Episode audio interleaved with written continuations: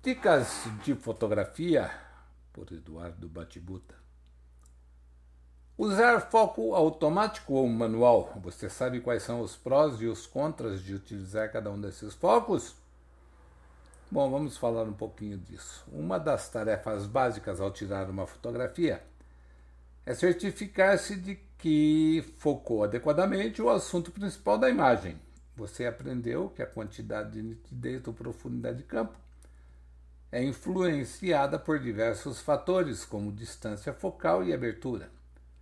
Contudo, se a foto não for corretamente focada, todo o trabalho de obter a correta exposição e a composição fotográfica estarão perdidas. Mas qual a melhor escolha? Usar o automático ou usar o manual?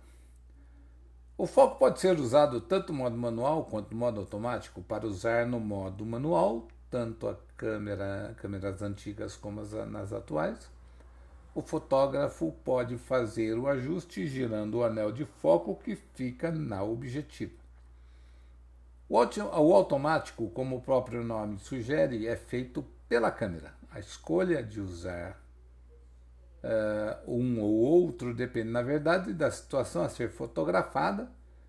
Como afirma o fotógrafo José Ramalho, usar o método manual ou automático vai depender da situação em que a foto está sendo fotografada. Se a objetiva possuir foco automático, este deve ser tentado como primeira opção é rápido e, na maioria das vezes, dá o resultado desejado. Porém, em algumas situações, ele não será capaz de focar o que você deseja em função de pouca luminosidade, baixo contraste ou de exposição dos objetos em cena. Como funciona o foco automático? Antes de apontar os prós e os contras, vamos entender como funciona o foco automático. Resumidamente, existem dois modos da câmera: ajustar o foco para você, o ativo e o passivo. Ativo: a câmera emite uma luz infravermelha que, ao atingir o objeto que requer o foco, calcula a distância entre ambos. Com essa informação, o sensor informa um motor dentro da objetiva que ajusta o foco passivo. Neste caso, o sistema usa sensores que detectam o contraste da imagem através da intensidade de pixels de uma determinada área. Para isso é necessário apontar o foco, o ponto de foco, no visor para uma área de grande contraste para que o sensor calcule o foco. Basicamente, câmeras mais baratas usam o sistema ativo, enquanto mais sofisticadas utilizam o sistema passivo.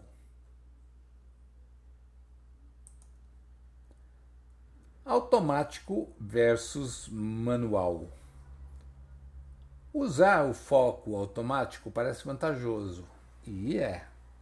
Porém, em algumas situações será necessário usar o foco manual.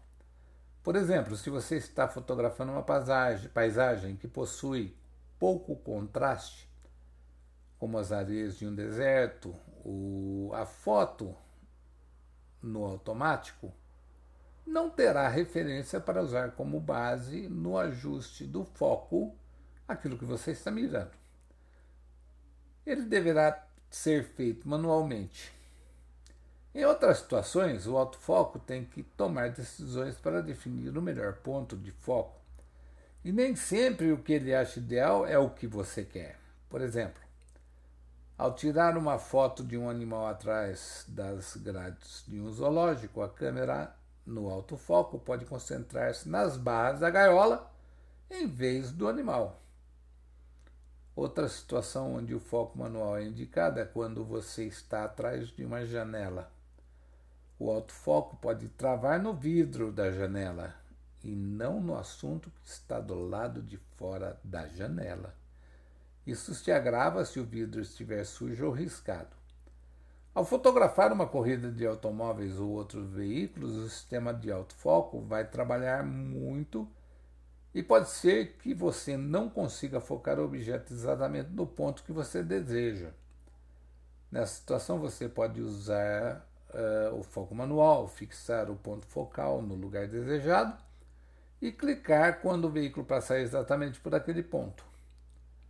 Na macrofotografia, apesar de ser possível usar o foto automático, você terá muito mais flexibilidade se usar o foco manual na captura de objetos muito pequenos e próximos. Veja aí o que é melhor para você, meu amigo. Essas são apenas algumas dicas para você trabalhar a sua foto.